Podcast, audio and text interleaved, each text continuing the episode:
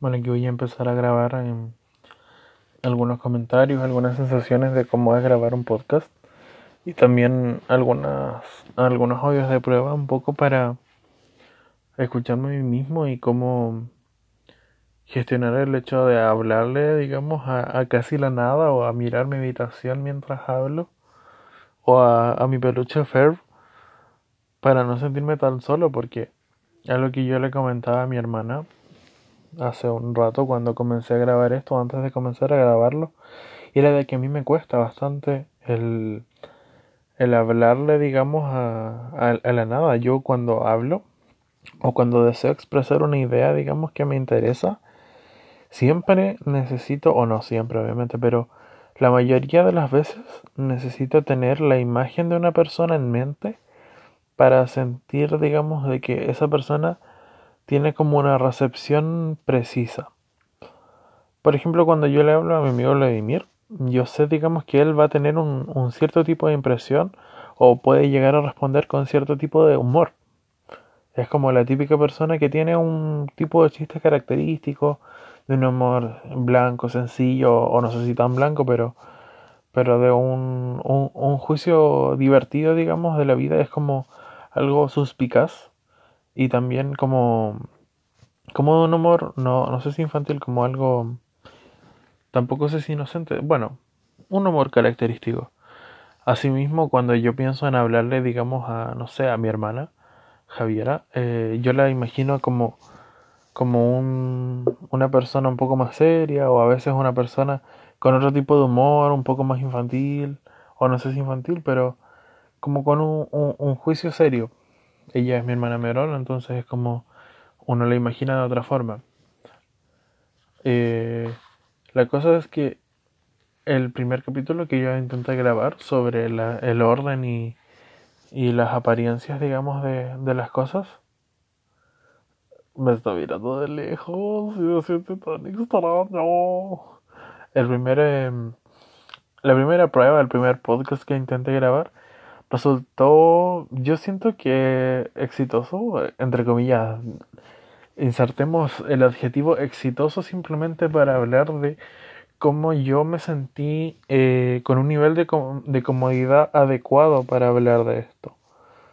El hecho de tener a Ferb aquí presente mirándome a los ojos con unos ojos de pelota gigante me hizo sentir eh, no necesariamente acompañado, pero sí con una figura, digamos, de presencia que me llamaba a conversarle algo que me parecía interesante y que a veces yo mismo siento que, que yo tengo esos, esos oídos, digamos, para escucharme y para, y para comprender aquello que me estoy diciendo.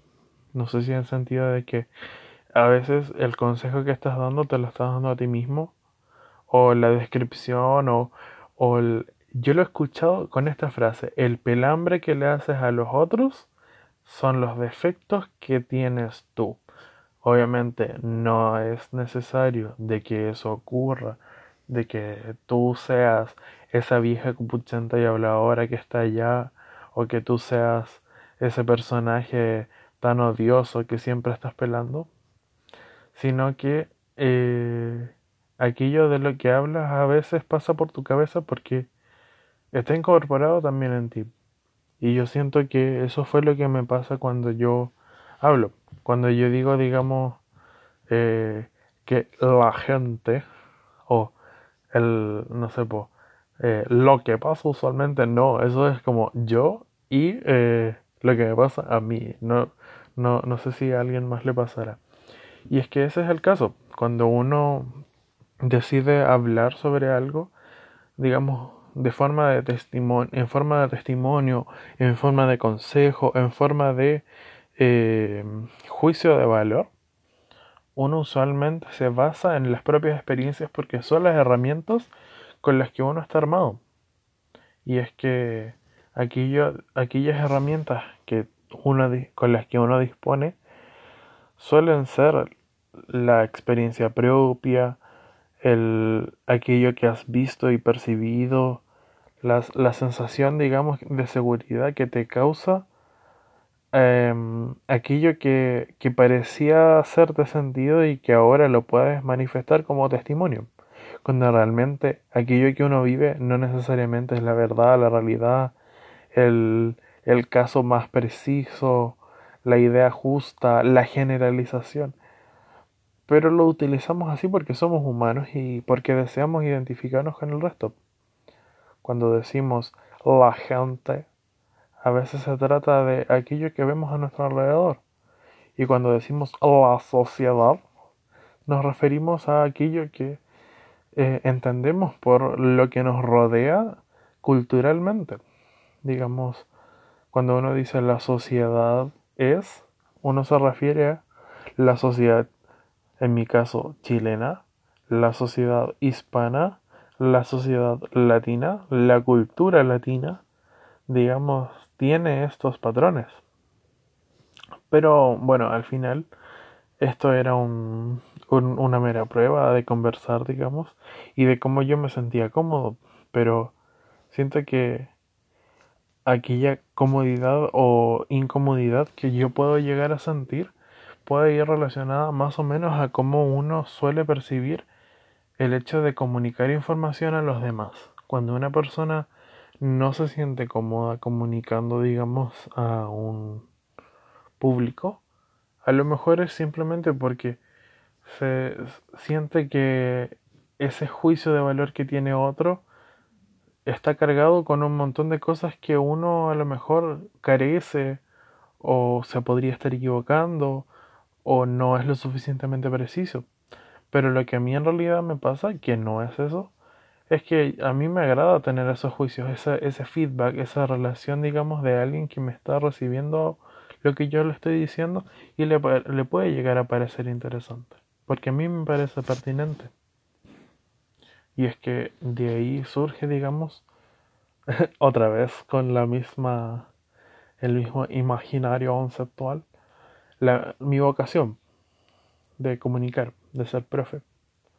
Yo hallo que del hecho de comunicar parte la idea de crear un podcast, de unirme a este proyecto que me parece interesante y que se junta con personas que tienen algo que decir o tienen opiniones, digamos, que quieren sacar a la luz.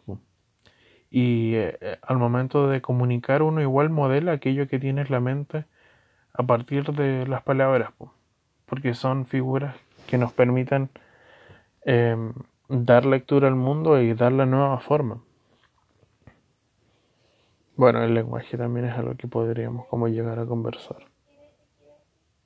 Mi hermana está hablando, está jugando. Em, no sé, esto es una prueba, la prueba número uno o número dos o número tres me parece que es de conversando conmigo mismo en el silencio. Ah, no, pues yo estoy conversando con mi amigo Fer, mi peluche Fer. Gracias, Fer, por hacerme compañía. Deberías darte una ducha porque estás muy cochino. Tu amo no te ha lavado en años. Ya está todo polvoriento ese pobre Fer. Lo dejo colgado en aquí en, en mi cortina, en el, en el palo de la cortina. Eso debe tener un nombre de lo más seguro. No lo sé. Pero él está colgado ahí vigilando, digamos, mi, mi habitación. Porque le gusta estar ahí y porque me hace compañía y porque tiene unos ojos perturbadores, no está al frente mío, sino que arriba mío. Así que este es mi testimonio. Mi nombre es Diego y esta es mi historia. Gracias. Ya, adiós. Chao, pescado.